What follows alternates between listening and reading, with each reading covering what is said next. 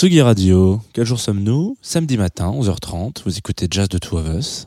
Ça me fait plaisir de vous recevoir une nouvelle fois dans votre salon. Je ne sais pas où est-ce que vous écoutez ça, mais vous pouvez écouter partout. Euh, cette semaine, mon invité s'appelle Mishka et nous allons écouter un générique, déjà pour se mettre dans le vent, et puis ensuite après le découvrir, savoir qui c'est ce monsieur. Jazz Two of Us sur la Tsugi Radio.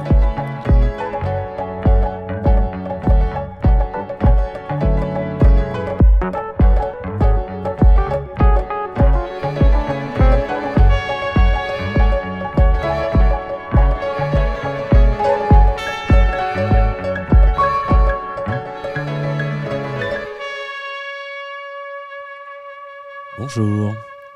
Mishka, bienvenue. Dans, Salut. Bienvenue dans la Tsugi Radio. Hein. Euh, Ça me fait plaisir de te recevoir ce matin euh, dans Jazz de Two of Us. Donc toi, pour te présenter très rapidement à nos auditoristes qui euh, préféreraient, qui seraient curieux de savoir qui tu es, Ouais. tu euh, es Mishka Sayas, tu as une émission quotidienne sur une antenne assez, assez connue, puisque Ben c'est oui. France Inter, en. Voilà, voilà. Very Good Trip. Ouais, le soir à 21h. Voilà. Euh, donc tu là, euh, tu es un petit peu venu aux aurores pour nous. Merci beaucoup de Ça va. réveil. Ça va, il y a pire. hein. Il y a pire.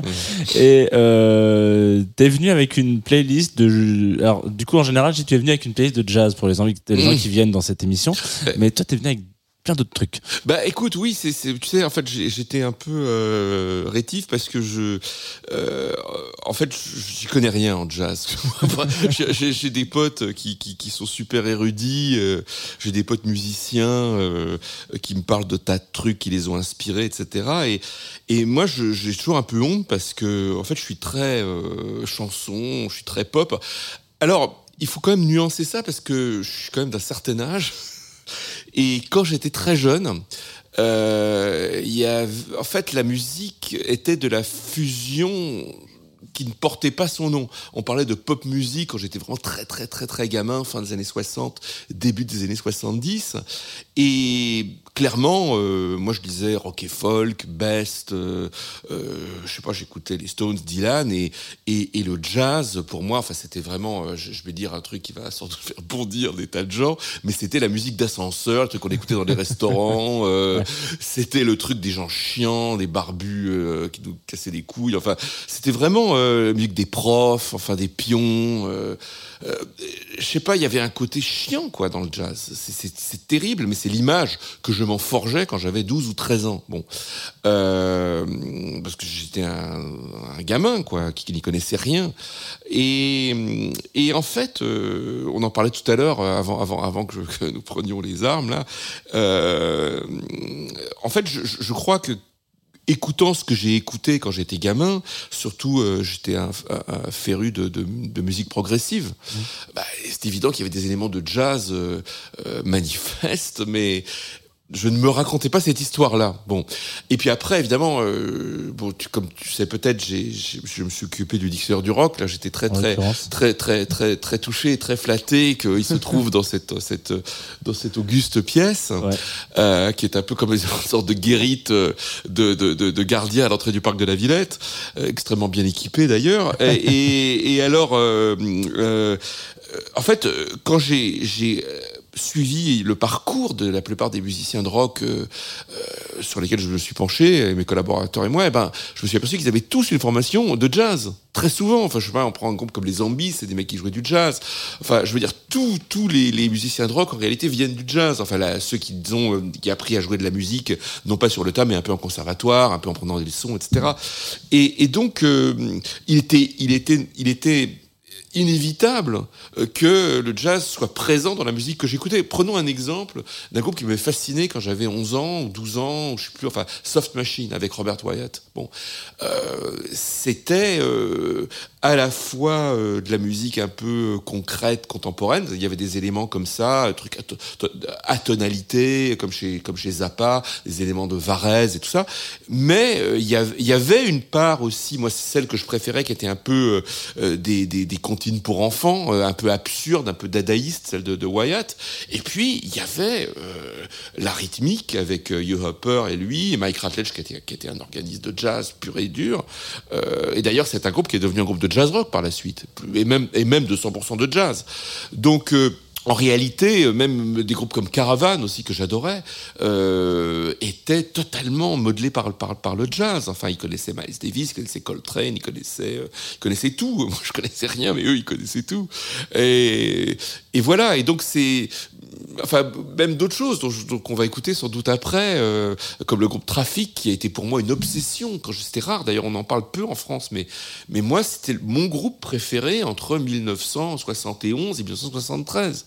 Mais j'avais entre tu vois en même temps que Roxy Music par exemple. Euh, le premier Roxy Music, en fait des trucs euh, très très très très anciens maintenant, ça reste plus de 50 ans. Mais mais j'étais ébloui parce que il y avait tout ce qu'on appelait l'école de Canterbury en fait qui m'a profondément marqué. C'est-à-dire que c'était des musiciens qui étaient à la fois euh, anarchistes qui étaient des révolutionnaires enfin dans, dans, dans, dans pas seulement d'ailleurs dans le discours comme on peut l'être aujourd'hui euh, des gens qui se prétendent comme ça d'extrême gauche ça mais eux vivaient euh, en marge de la société. C'est-à-dire que vraiment ils vivaient en communauté. Et puis il y avait le groupe Gong. Mais j'ai oublié Gong. C'est Gong qu'il faut écouter. À Gong le camembert électrique. Ah ouais ouais ouais c'est Gong. J'ai complètement oublié de t'en parler mais euh, le camembert électrique, Radio Gnome Invisible, mais ça a été déterminant pour moi, parce qu'il y avait tout ce que j'aimais, c'est-à-dire qu'il y avait euh, la poésie absurde et délirante, euh, le côté féerique, le rêve, le rêve, le côté planant, euh, un peu pré euh, musique planante allemande. Hein, on était à fond là-dedans. Euh, moi, je, sais pas, Tangerine Dream, j'avais vu ça quand j'étais gamin à la cathédrale de Reims avec Nico, enfermé dans le coffre dans une voiture pour y aller.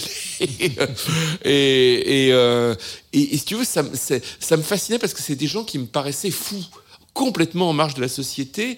Et, et, en fait, je pense que le jazz auquel j'ai eu accès, c'est peut-être plus le free jazz. Euh, je me rappelle très bien, et ça on peut il faudra l'écouter, c'est euh, Brigitte Fontaine comme à la radio, avec l'Art Ensemble of Chicago. Ça, c'était, ça, je trouvais ça génial. Parce qu'il n'y avait pas, c'est toujours un peu le côté français, c'est que, et d'ailleurs je pense que c'est la perception du rock qu'ont dû avoir les générations qui sont arrivées maintenant depuis, je sais pas, 25 ou 30 ans, euh, c'est-à-dire c'est professoral on leur explique ça c'est la bonne musique, euh, ça c'est des vrais musiciens, ça c'est des gens, euh, tu comprends, c'est pas des branleurs, euh, euh voilà, ils savent jouer des accords de guitare, ils connaissent les références et tout ça. Mais en fait, je m'aperçois que c'était exactement le discours qu'on nous tenait sur le jazz. C'est pour ça que, que je croyais détester le jazz, alors qu'en fait, pas du tout. Mais je détestais les gens qui m'en parlaient. C'est différent.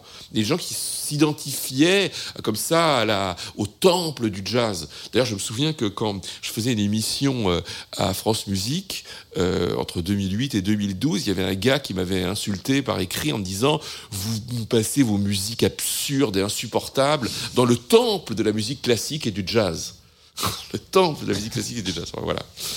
Alors, qu'est-ce qu'on va euh, passer dans le temple de la Tsugi Le temple, le grand en premier pour Alors, mettre ô, une petite... ô grand prêtre accepteriez-vous de diffuser pour nous, euh, eh bien, euh, je ne sais pas, moi, comme à la radio, de Brigitte Fontaine avec l'Art Ensemble of Chicago C'est tellement génial. Ce sera tout à fait comme à la radio. Ce ne sera rien, rien que de la musique. Ce ne sera rien, rien que des mots, des mots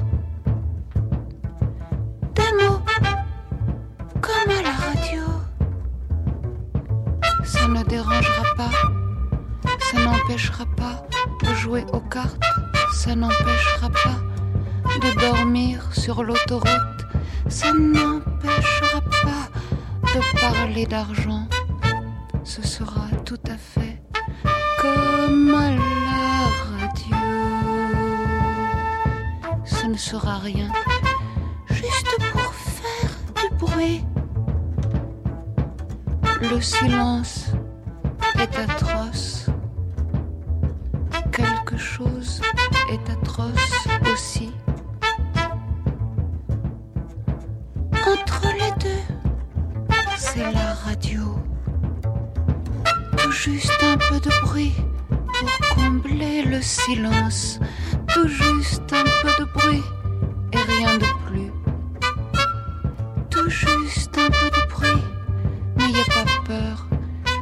sera tout à fait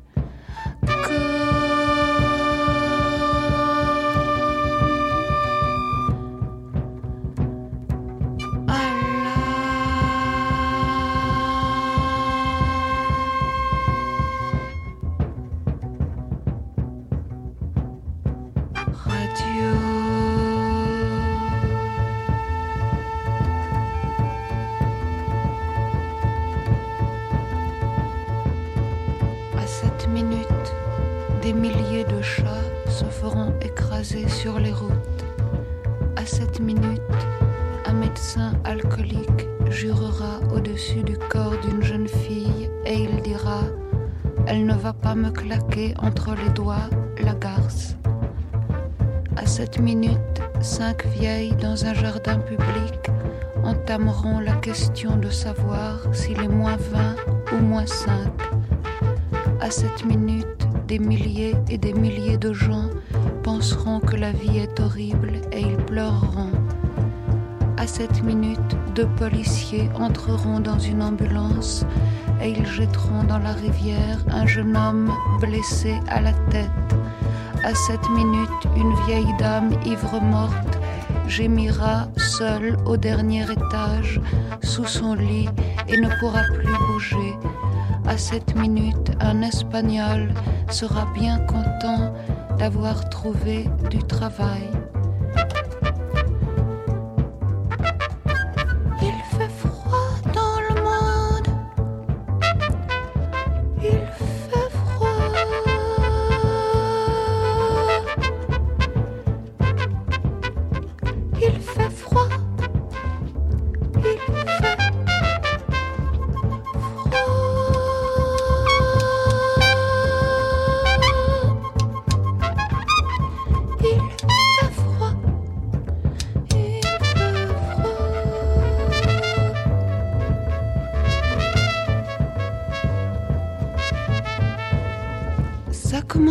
tout savoir.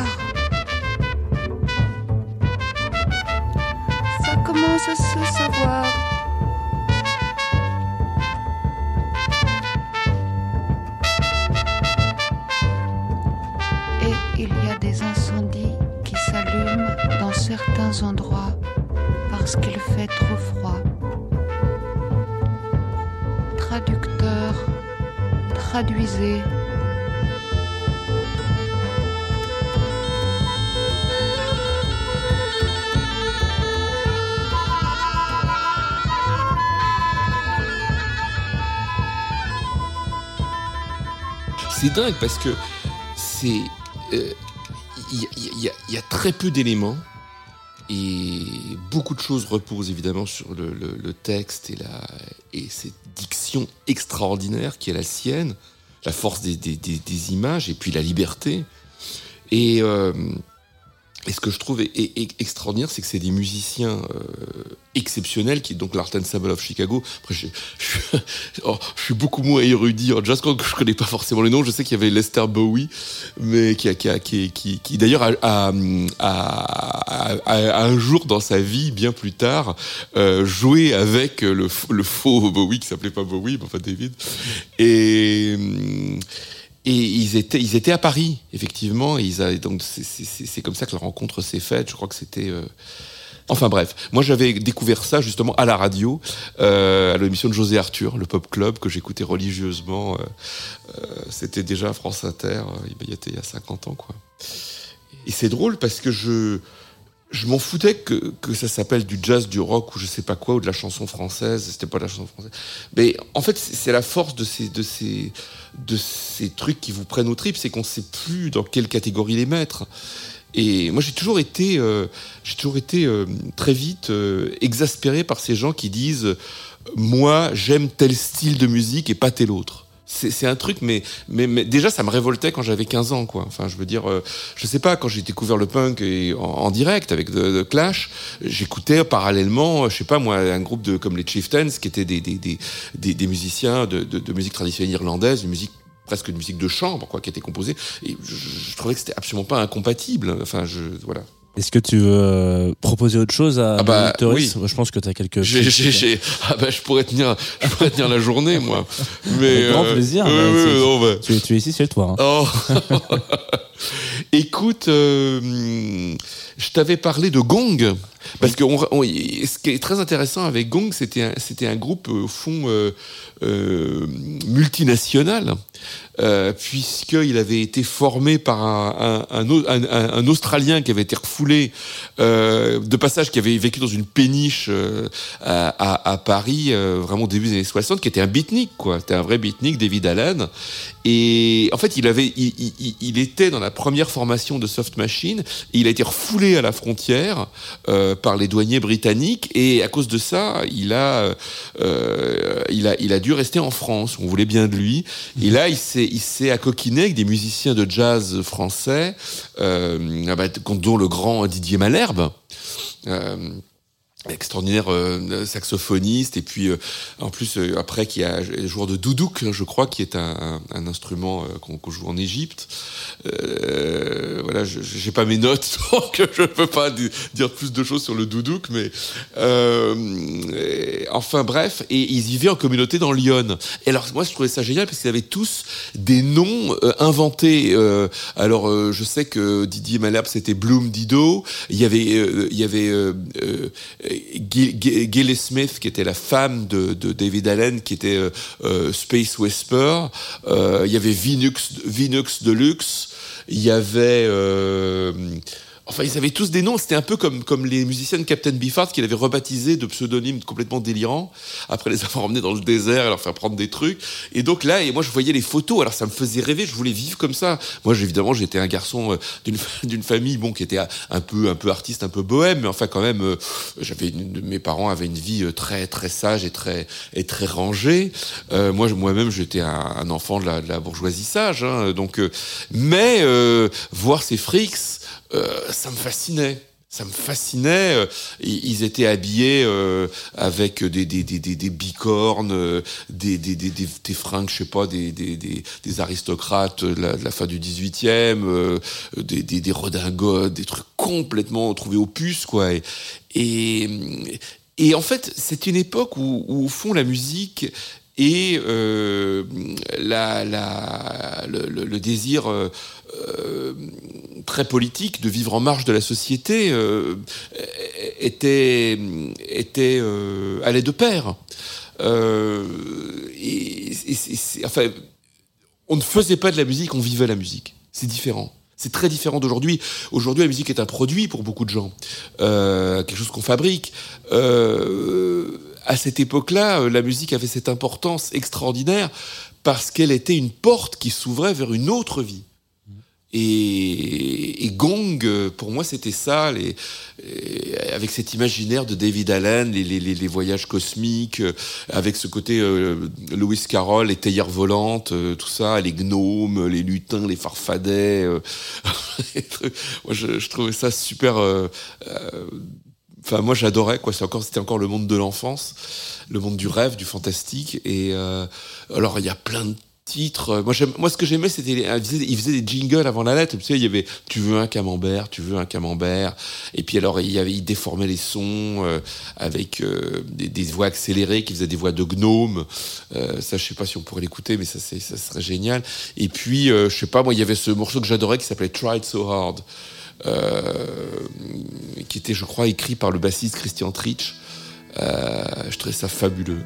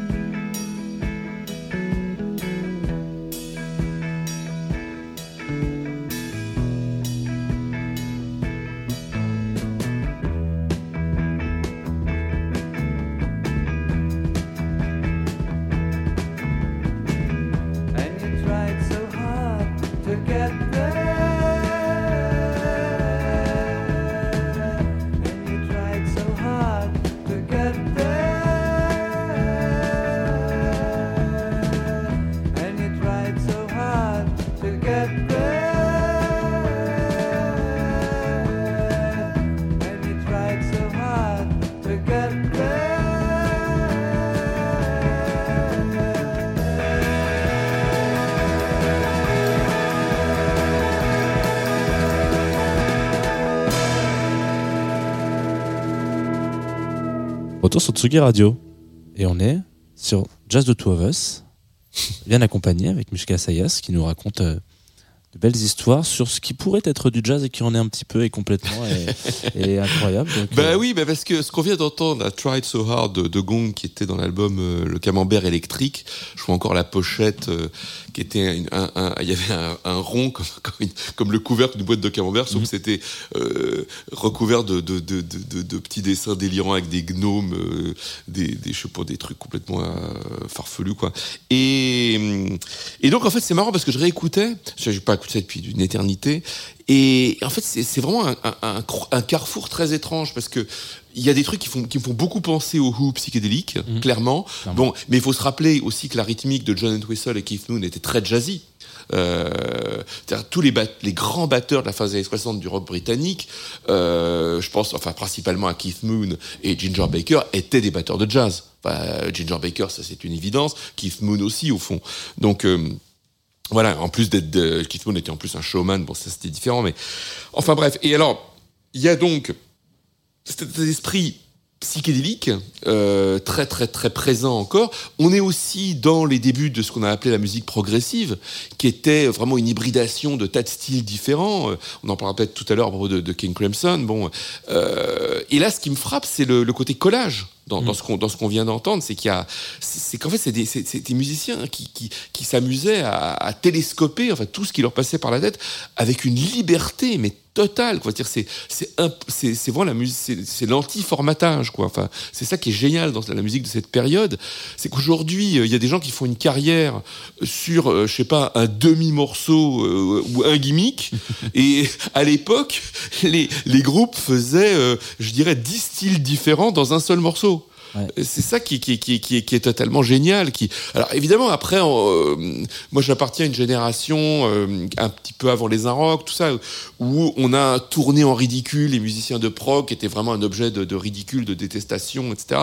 Parce qu'il y avait des, se prenaient pour des virtuoses, qu'ils étaient d'ailleurs souvent, mais ce que je veux dire, c'est que ça allait dans tous les sens, c'était des, des enfin des doubles albums euh, avec des, morceaux qui faisaient 25 minutes, on n'en pouvait plus, enfin, c'était. Il y a eu des excès, mais il y avait des choses extraordinaires. Et le jazz était une composante, mais essentielle de la, de la musique progressive. Moi, je, pourrais citer euh, euh, une litanie de, de, groupes de prog, comme on dit aujourd'hui. Je pense à, je sais pas, Hatfield and the North, qui a été formé par des dissidents euh, de, de, caravane et de, enfin, où il y avait Wyatt qui a chanté un, un truc avec eux. Il y a un groupe dont je t'ai parlé. Alors, ça, c'est très particulier. Je t'ai cité un, titre de Henry Cow qui s'appelait Ruins. Ça me fascinait. Ils avaient un guitariste qui s'appelait Fred Frith, euh, qui avait vraiment une tête à sortir, euh, je ne sais pas, d'un film de Buñuel euh, des, des années 50. Enfin, qui, qui, qui, qui, qui, avait des, des- qui portait des pantalons extrêmement larges, qui n'étaient pas à la mode, des bretelles, grosse chemise blanche de paysan et qui jouait un jeu euh, totalement free jazz à la guitare. Et Henry Cow, c'était un, un mélange tout à fait étrange euh, de euh, musique atonale, vraiment, euh, je sais pas, Webern, quelque chose comme ça. De, il y avait un peu des éléments de cabaret berlinois, Brecht et Weil, et surtout qui sont associés après avec, avec Dagmar Krause et Slap Happy, qui était un autre groupe, un trio, euh, qui était un peu dans cette lignée-là. Et puis, il y avait des éléments, euh, effectivement, de, free jazz. Et, je ne sais pas si, on pourra supporter l'écoute euh, d'un titre qui s'appelle Ruins de, Henry Cow, mais je trouve que c'est tellement une musique singulière. Elle peut être dérangeante, euh, elle est très grinçante, mais elle a une, il y a une beauté dans sa tristesse, une puissance comme en noir et blanc, euh, comme un film en noir et blanc, je sais pas comment dire, un truc d'une dureté. Et en même temps, euh, euh, c'est on a l'impression quand on écoute ça d'avoir tout compris à la vie. Je sais pas comment dire. C'est euh, la, noirceur, l'envie de- d'en sortir. euh, Il y, a, presque quelque chose de, post-punk, euh, bien que la musique n'ait rien à voir. C'est très étrange. On peut en écouter un, peu, quoi, parce que peut-être il y a des gens qui vont pas supporter d'écouter six minutes de ce morceau, mais un peu.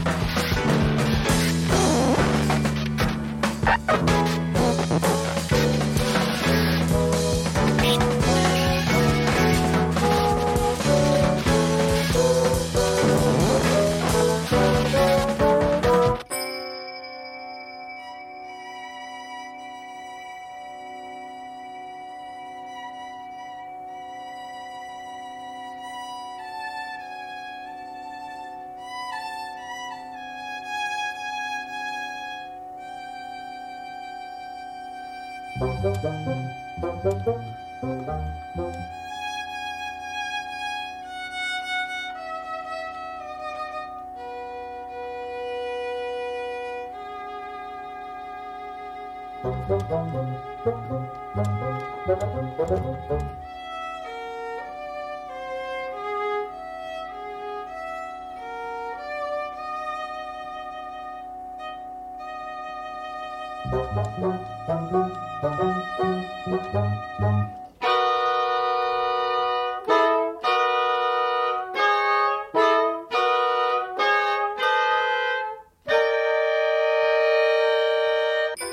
moi, je, me- souviens, j'écoutais ça dans, le noir, je, tirais les rideaux, j'écoutais ça et j'étais comme mais euh, je décollais quoi. C'est-à-dire que j'avais, la- la- la- je ne sais pas, c'est vraiment le pouvoir incroyable de la musique de vous entraîner dans une autre dimension. C'est-à-dire qu'en fait, ce qu'on vient d'entendre euh, évoque tellement de de comment dire euh, de changement d'humeur. C'est ça que je trouve extraordinaire, c'est que ça, c'est comme si c'était une image de la conscience. Euh, le tourment, euh, l'abattement, euh, la, la désolation, et puis on, tout à coup quelque chose se met à revivre. Et c'est- absolument extraordinaire. Enfin, moi j'étais adolescent quand j'écoutais ça. ça. Me bon alors on se disait ça euh, hors antenne. C'est certain qu'il y avait une figure à l'époque qui, était écrasante pour tout le monde, c'était Zappa. Bon, les Mothers of Invention, moi je me souviens, mon frère Olivier était, euh, fasciné euh, par, euh, par les Mothers, enfin fasciné, je sais pas, enfin en tout cas il achetait les albums des Mothers, tout ça. Et moi je dois avouer que ça m'emmerdait. Je, je, c'était, je sais pas y avait un album qui s'appelait Uncle Meat, je, je sais pas, je... Il y avait ce côté toujours sardonique de, de Zappa qui m'agaçait parce que euh, on a l'impression qu'il ricanait tout le temps et, et, et je je sais pas, je trouvais que ça. Enfin, moi, ça me. En même temps, moi, j'avais des potes euh, qui adoraient ça parce qu'ils aimaient son côté révolutionnaire, anarchiste euh, et puis visionnaire de la musique. Faut faut dire que c'était un génie euh, musical. Bon, mais euh, euh, moi, j'aimais. Alors peut-être, je pouvais aimer le côté complètement, euh, euh, complètement euh, délirant et comique à la Marx Brothers de sa musique. Ça, ça, ça, parce que je trouvais que c'est le côté provocateur, euh, euh, sexuel, enfin, etc. Donc ça, érotique, euh, porno même, ou des trucs comme ça. Donc ça, ça j'aimais bien le côté vraiment très, très provocateur, oui. Euh, en, revanche, quand, c'était sérieux, ça, ça, me faisait chier, voilà, pour tout dire. Euh, mais bon, c'est comme ça. je préférais Beefheart, Captain Beefheart. euh, ça, je, on, on avait Trout Mask répliqué. Alors, il y a des trucs que je comme il y avait Dasho Blues que, que je trouvais génial. Mais ça me faisait peur, Biffart. Il, avait l'air d'un fou euh, avec, avec ses masques de, de, il avait ce masque de poisson là, de truite. euh, et d'ailleurs, c'est un souvenir que j'ai, c'est que j'étais allé à Londres avec mon frère euh, en 71, donc j'avais 12 ans. Et il y avait un concert de Captain Beefheart et, on n'avait pas de place évidemment. et, et, et on est resté, on est resté. Il y a un gars qui est venu nous voir, euh, pas nous euh, personnellement, mais ce que je veux dire, qui est, venu voir les gens qui restaient devant, qui pouvaient pas entrer. Et il a commencé à, c'était, comme un, bonimenteur de foire, commencé à hurler en disant bon. euh, je sais plus, je n'avais pas compris un mot ce qu'il disait. Et à un moment, je sais qu'il a levé son bras, il a dit pounds, give me pounds, give me pounds. Et donc, il fallait lui donner un billet d'une livre. Alors, euh, nous, on a donné un billet d'une livre. Donc, tu voyais les billets qui, allaient d'une main à l'autre. C'est comme une scène de film. genre, Pas c'est Potemkin. Et alors, et donc, il y a une foule de, de, de, je sais pas, on était cinquantaine, soixantaine, j'en sais rien. Il nous a entraînés par une porte dérobée et on est monté tout en haut de la House. On était sur les cintres, quoi. Euh, et on était penchés, mais au-dessus du vide. Donc c'était un truc, une entrée en contrebande. Et moi, je me souviens que j'ai vu arriver un mec avec un chapeau de cow-boy, avec un complet tout argenté. C'était Rocket Morton et qui s'est mis à jouer un solo de basse pendant, mais je sais pas, 10 minutes en, en arpentant la scène comme s'il voulait tuer les gens. J'avais jamais vu un truc aussi délirant. j'avais trouvé ça génial, mais vraiment génial. Après, je me suis un peu endormi, parce que c'était trop compliqué comme musique pour moi, tout ça. Mais, mais Rocket Morton, tout seul, sur la vu en plongée, tu vois, de 25 mètres de haut, avec l'impression que j'allais, m'écraser et mourir. Mais c'était un truc, mais incroyable, voilà. Et donc je peux pas m'empêcher euh, de penser à cette image quand, je, quand j'écoute euh, Captain Beefheart à, à, à Bazawa ou Dachau Blues. Dachau blues, those poor Jews. Dachau blues, those poor Jews. Dachau blues, Dachau blues, those poor Jews. Still crying about the burning back in World War. One mad man, six million lose. Down in Dachau down in Dachau blues. The world can't forget that misery, and the young ones now begging the old ones, please, to stop being madmen, for they have to tell their children about the burnings back in World War III.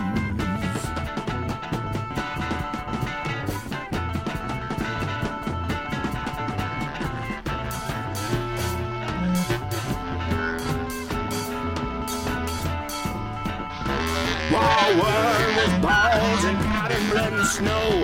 War two rain, death and showers and skeletons dancing and screaming. And dying in the ovens, carving smoke and dying by the dozens. Down in Dachau down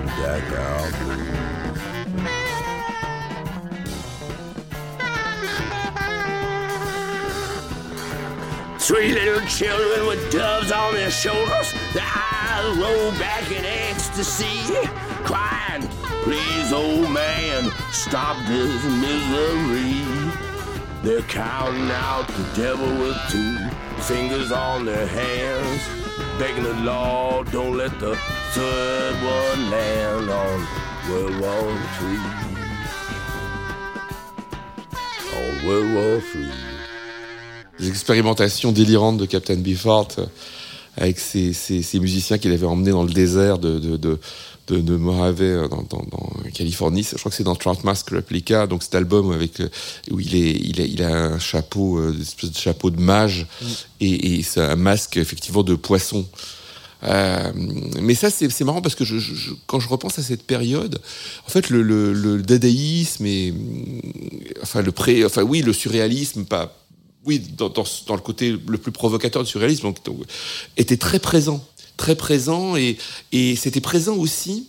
euh, euh, curieusement, à la, télévision, quand il y avait très peu, il y avait quoi deux chaînes en noir et blanc, mais il y avait les émissions de Jean-Christophe Averti, et c'était euh, des collages, des, il y avait des, je regardais encore euh, sur euh, parce que je, vais sur YouTube pour revoir des trucs de Lina, tout ça comme tout le monde, et il y avait, euh, je sais pas, il prenait une chanteuse euh, qui avait l'air vraiment du- d'une oie blanche sortie d'un pensionnat catholique, qui chantait sa petite chanson sur les fleurs et tout ça, et tout à coup, il prenait une vieille pocharde qu'il avait prise dans la rue et qui inventait des aphorismes comme ça, il collait ça, et puis il y avait des, ça bougeait dans tous les sens, il y avait des trucs que- kaléidoscopiques, et puis il y avait aussi les jeux de con du professeur Choron dans Harakiri. Enfin, cet esprit euh, effectivement très anarchiste euh, et en même temps très artistique était très très présent et, et je le associais spontanément à la musique qu'on vient d'écouter. Ce qui au fond, euh, comme on dit en anglais, makes, makes sense. Jazz. The Two of Us. Sur la Tsugi Radio. Je t'avais parlé de Trafic, Ouais. euh, qui, qui est un groupe qui m'a beaucoup marqué euh, parce que je l'ai vu à l'Olympia en 1973. Donc j'avais 14 ans et je crois que c'est le, le, le concert de ma vie. C'est-à-dire que c'est vraiment un truc qui m'a... J'ai eu l'impression euh, physique de l'éviter.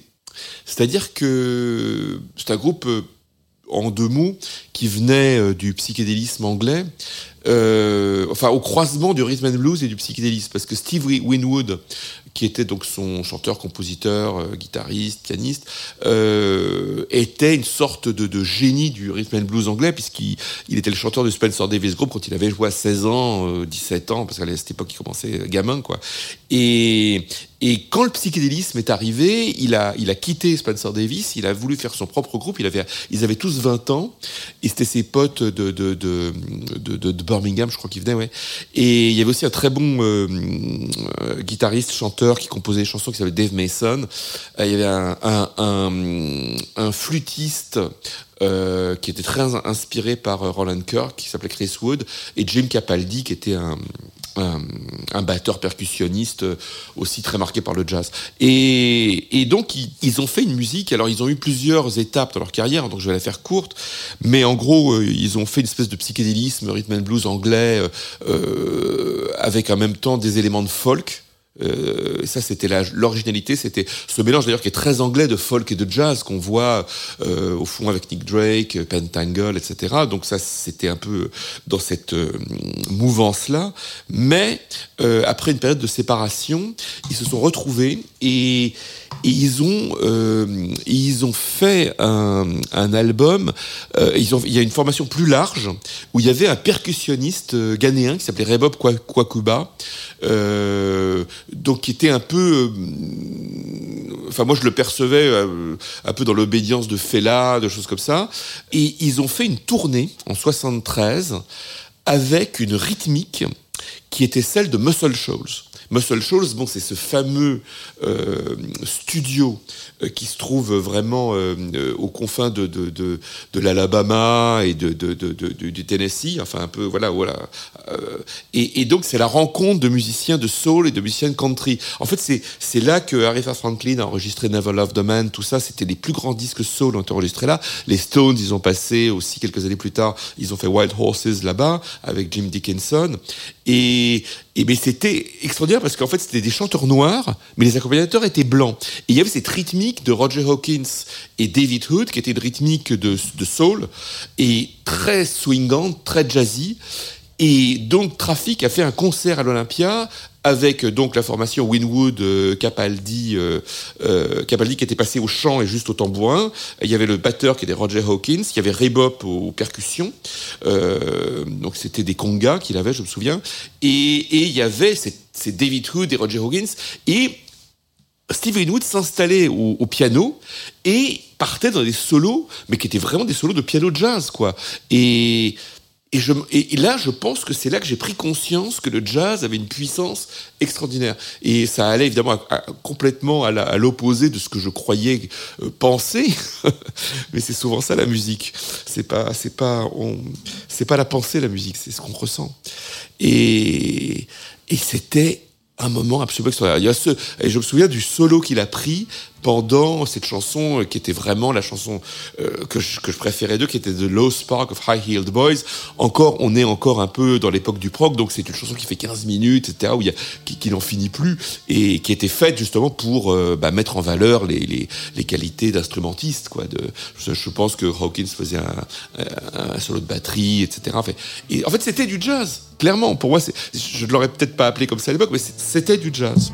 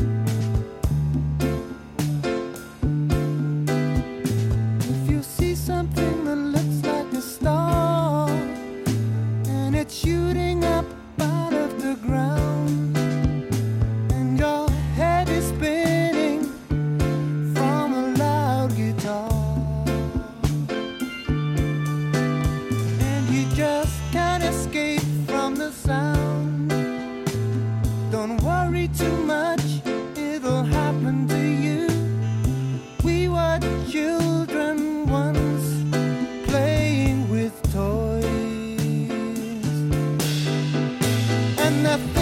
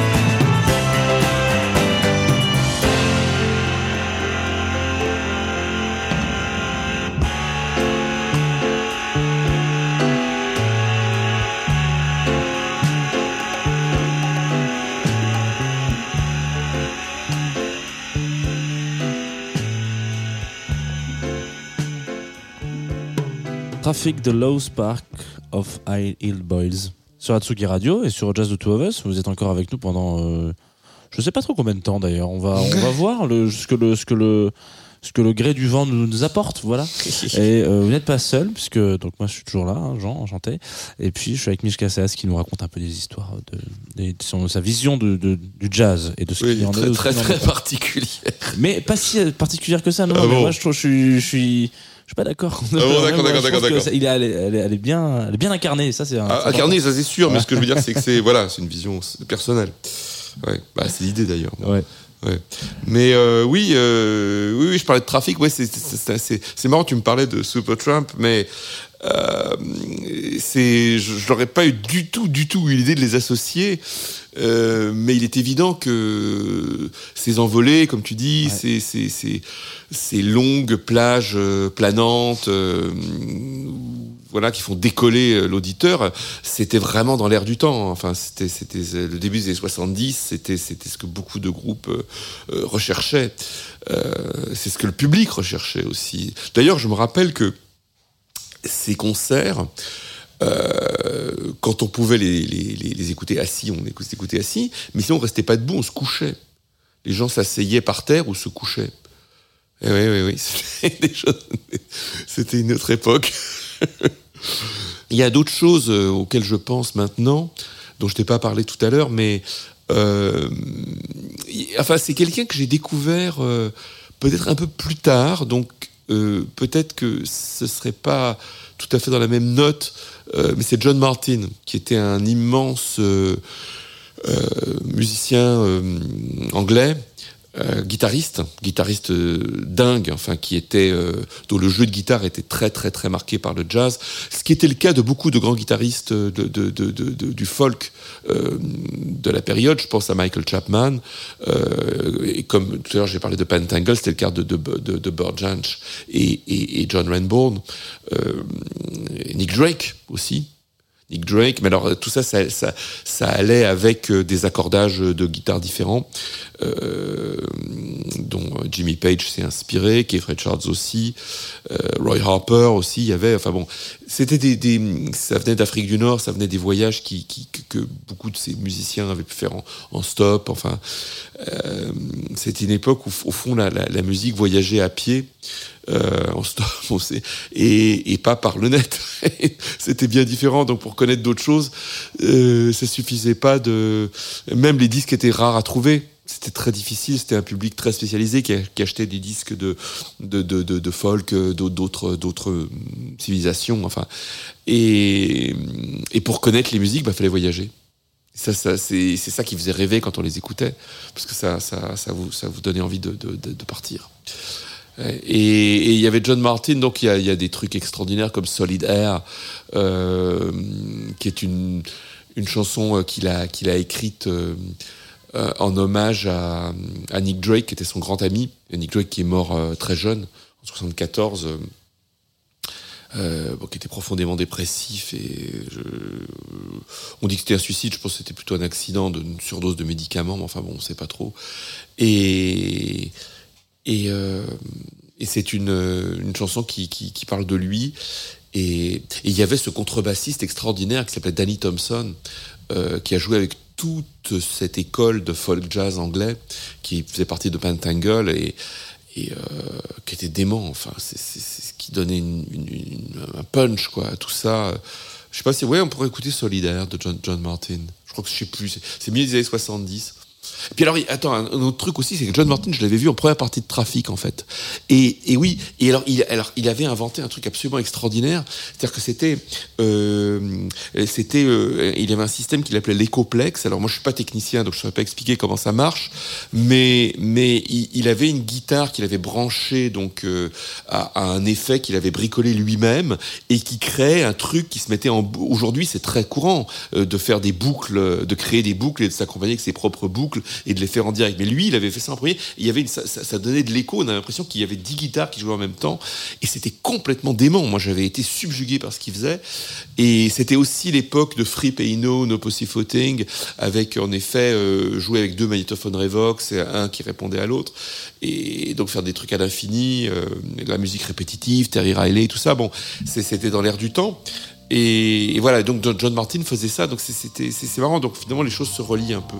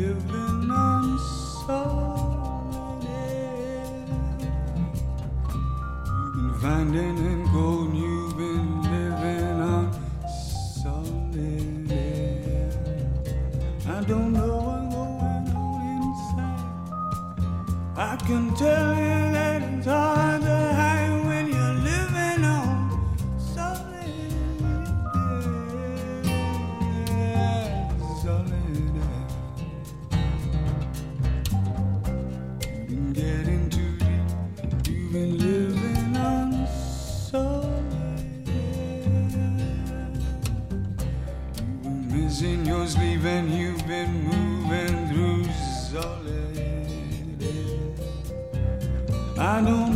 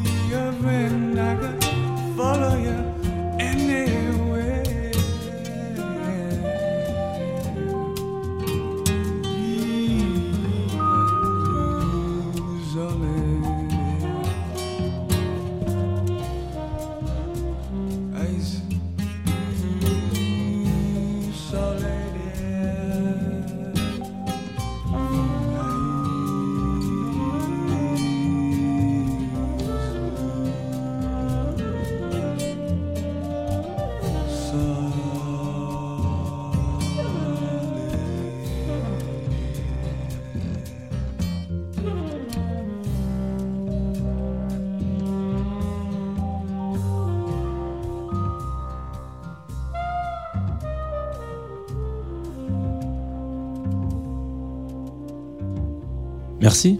Bah, cette, euh.